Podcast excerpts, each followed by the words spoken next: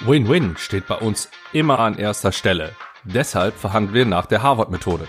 Ein spannender Ansatz, den ich so oder zumindest vom Sinn her ähnlich häufig höre. Insgesamt ist der Gedanke, der dahinter steht, auch gut und lobenswert. Dennoch gibt es in Verhandlungen verschiedene Ansätze, Methoden oder Konzepte oder wie auch immer du, die Wissenschaft oder das Marketing sie nennen mag. Wir schauen jetzt mal gemeinsam durch meine Brille auf die verschiedenen Methoden in dieser Episode des PRM Podcast Besser verhandeln.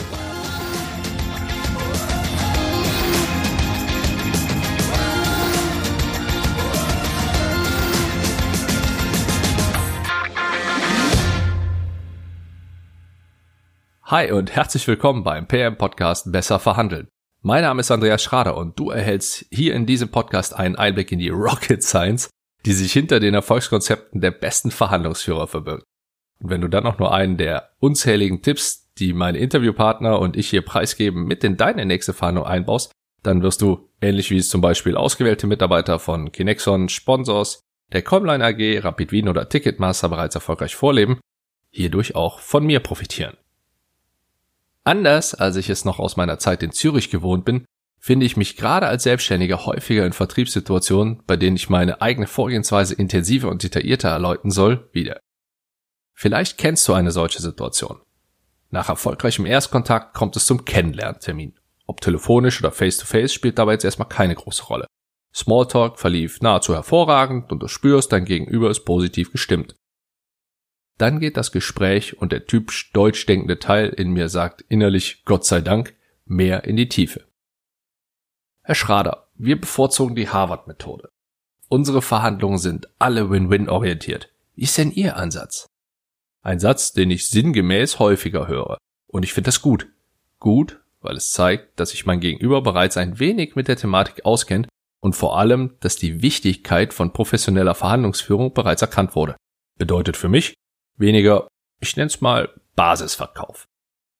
Und genau das greife ich auch erstmal auf. Sehr gut.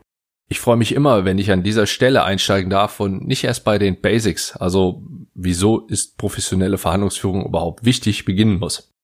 Was genau macht denn das Harvard-Konzept für Sie zur geeigneten Vorgehensweise?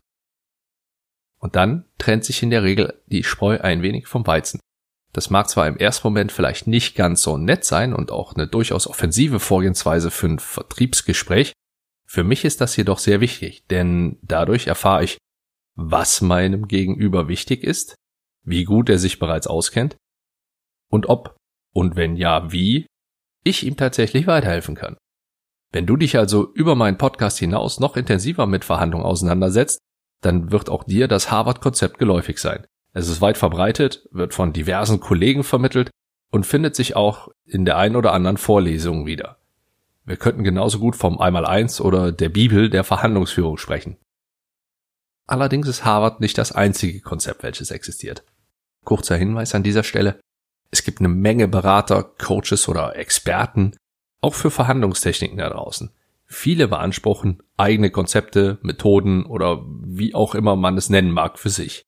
Sei hier bitte vorsichtig, denn obwohl ich der Meinung bin, dass jede Weiterbildung zu dem Thema hilfreich ist, so kannst du da auch viel Geld und Zeit investieren, welche woanders vielleicht profitabler eingesetzt wäre. Nun, ich muss dabei immer an den Spruch, drum prüfe, wer sich ewig bindet, denken. Also lass dich nicht von irgendwelchen Umschreibungen von Uni-Erfahrung, die so ausgelegt werden könnten, als sei der entsprechende Trainer ein Professor an einer Top-Uni oder Fake-Titeln oder sonstigen Marketing-Tricks blenden. Oftmals reicht schon ein Podcast-Interview oder eine gezielte Google-Suche, um sich ein genaueres Bild von dem Anbieter zu verschaffen. Und so kannst du viel Geld und wertvolle Zeit sparen. So, genug der Panikmacher. In den vergangenen acht Jahren habe ich mir aus unterschiedlichen Gründen zwölf verschiedene Ansätze genauer angeschaut. Und naja, ich sag, es ist nur eine Vorgehensweise dabei, die sich an entscheidenden Stellen von Harvard abgrenzt und in meinen Augen auch eine Erwähnung verdient. Der Rest ist, naja, ich sag mal vorsichtig, bekannt, wenn man diese beiden Konzepte kennt. Wenn du hier für deine persönliche Gegenüberstellung eine Abkürzung benötigst, dann vergleich doch auch einfach mal die Erscheinungstermine der jeweiligen Erstwerke. Allein das hilft einem in der Regel schon ein bisschen weiter. Das zweite Konzept, von dem ich spreche, ist das Schranner-Konzept. In meinen Augen ist der Ansatz von Matthias Schranner einer, den man kennen muss, wenn man über Verhandlungen spricht. Klar, dass du das sagst, Andy. Nein, so klar finde ich das gar nicht. Ja, logisch, dass dich das jetzt nicht großartig überrascht, denn es ist ja auch kein Geheimnis, dass ich knapp vier Jahre lang für und mit Matthias zusammengearbeitet habe. Und ich mache auch keinen Hehl daraus, dass das eine intensive und prägende Zeit für mich gewesen ist. Doch auch mit ein wenig Abstand betrachtet und vor allem mit noch mehr selbstgemachten Erfahrungen bleibe ich dabei, du solltest auch diese Vorgehensweise kennen.